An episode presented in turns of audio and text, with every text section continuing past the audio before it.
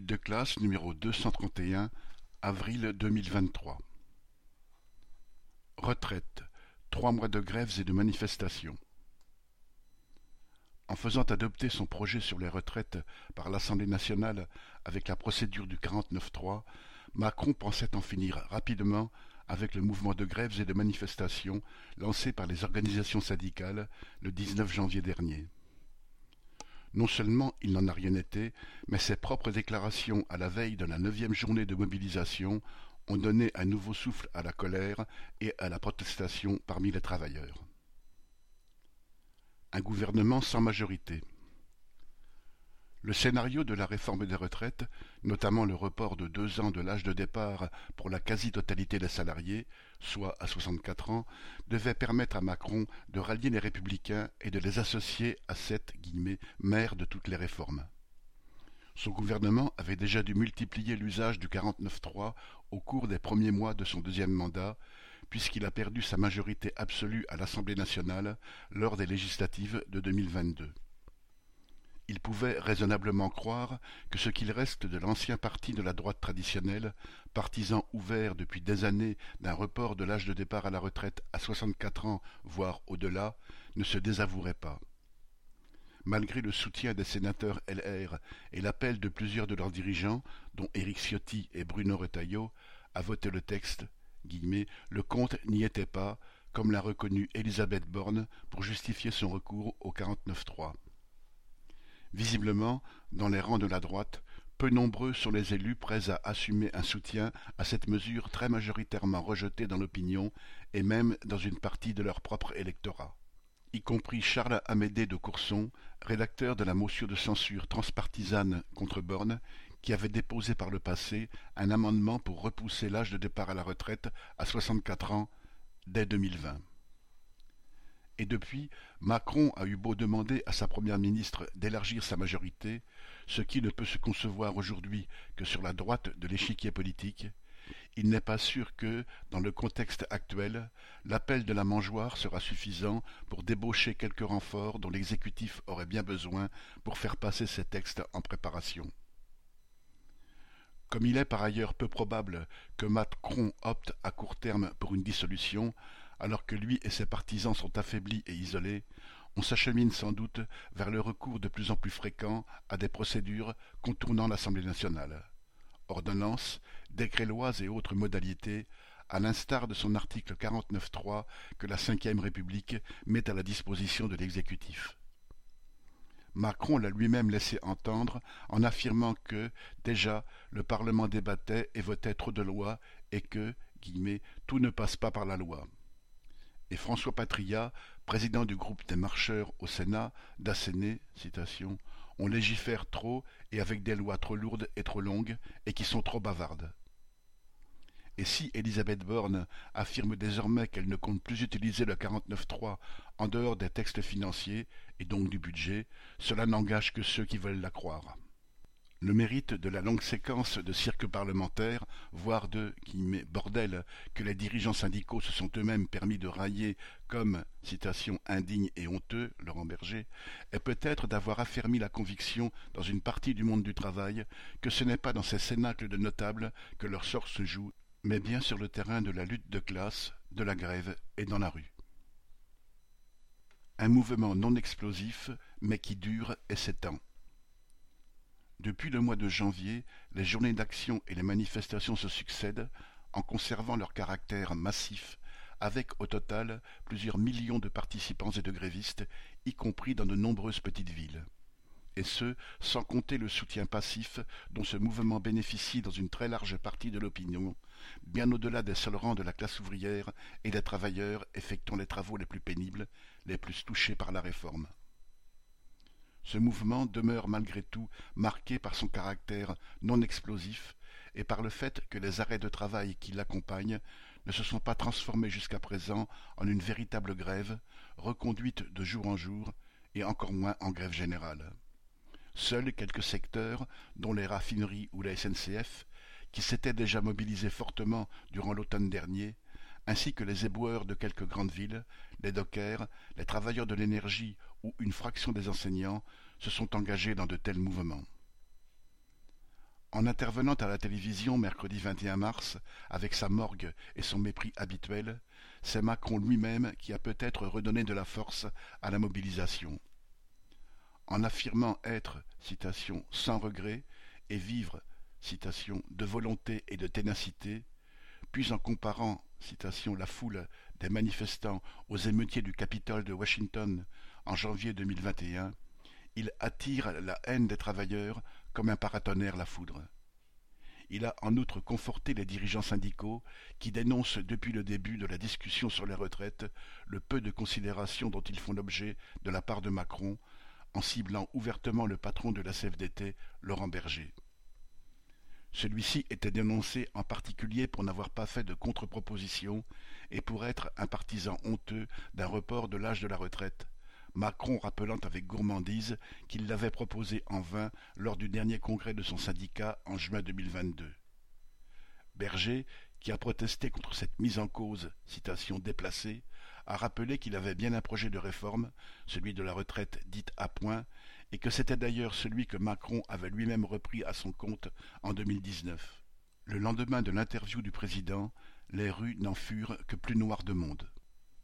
En annulant dans la précipitation la visite d'État du roi d'Angleterre, qui devait célébrer pas moins que la réconciliation franco-britannique, Macron, lui-même roi de la provocation, n'a sans doute pas voulu offrir en plus à la vindicte populaire l'image, dont il est coutumier, d'une réception fastueuse au château de Versailles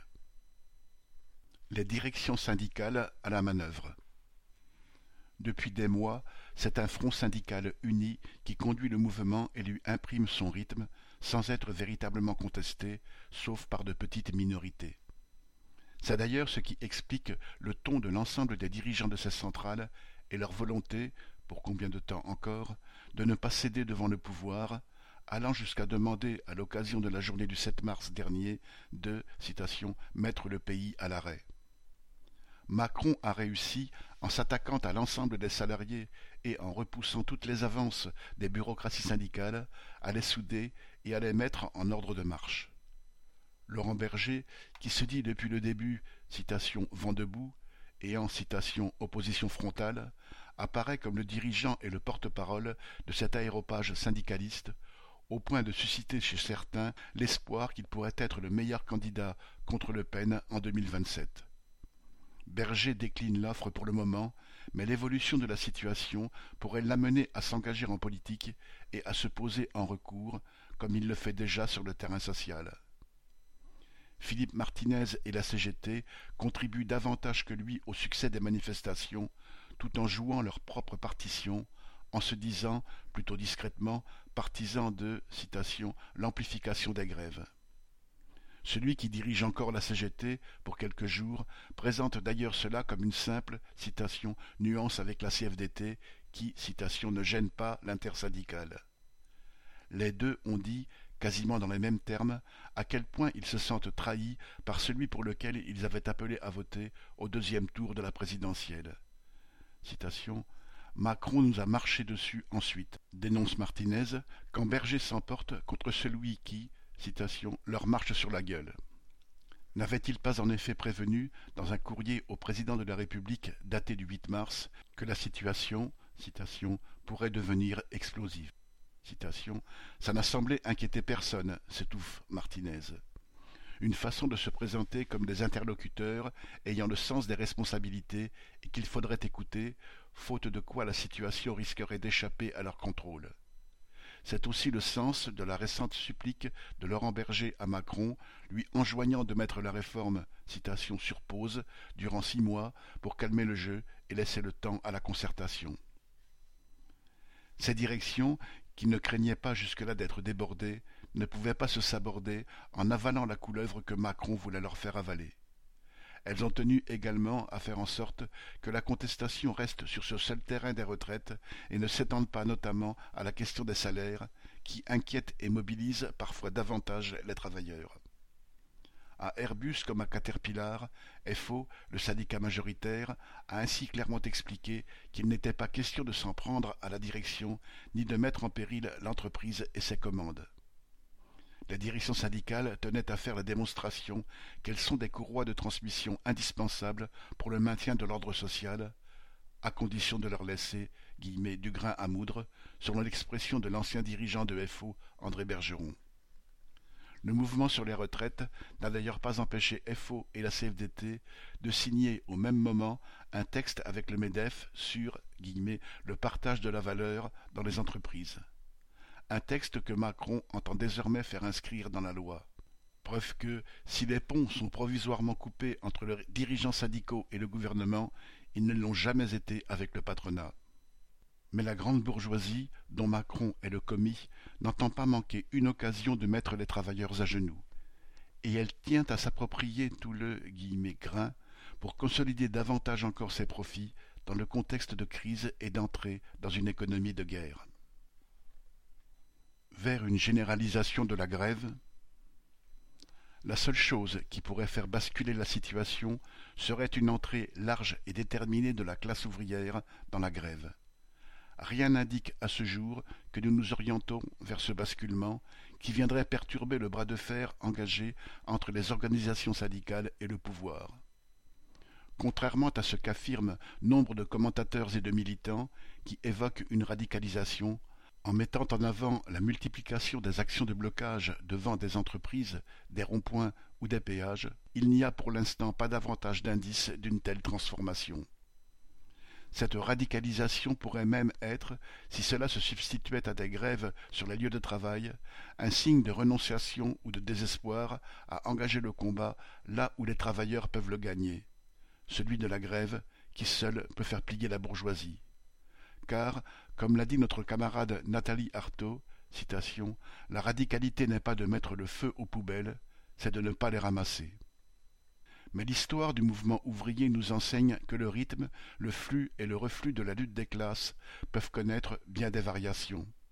Si, par exemple, les grèves de juin 1936 ont bien eu un caractère explosif et ont changé de nature avec l'occupation des usines, les premiers signes de ce sursaut ouvrier avaient été observés dans un tout autre contexte en 1934 et 1935 dans des grèves qui, violemment réprimées, étaient restées isolées et n'avaient alors pas fait basculer le rapport de force avec la bourgeoisie. Pour l'instant, c'est Macron qui cristallise l'essentiel des haines et des rancœurs mais on peut espérer que la classe ouvrière se nourrira de l'expérience tirée des mouvements qui ont secoué le monde du travail ces dernières années sans avoir inversé le cours des choses.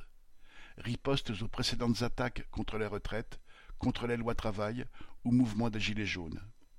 Elle est en mesure d'en tirer la conclusion qu'elle ne pourra vaincre que par des grèves puissantes, généralisées, contrôlées par elles-mêmes, qui s'attaqueront au profit et au pouvoir de ceux qui dirigent réellement l'économie, le grand patronat, les banquiers, les financiers, c'est-à-dire ceux-là même qui dictent sa feuille de route à Macron et demain à son successeur.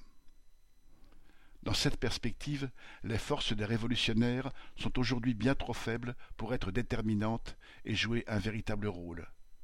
En revanche, la situation, les discussions qu'elle permet, les yeux et les consciences qu'elle ouvre doivent permettre à nos idées de trouver écho dans une fraction de la jeunesse et de la classe ouvrière mobilisée.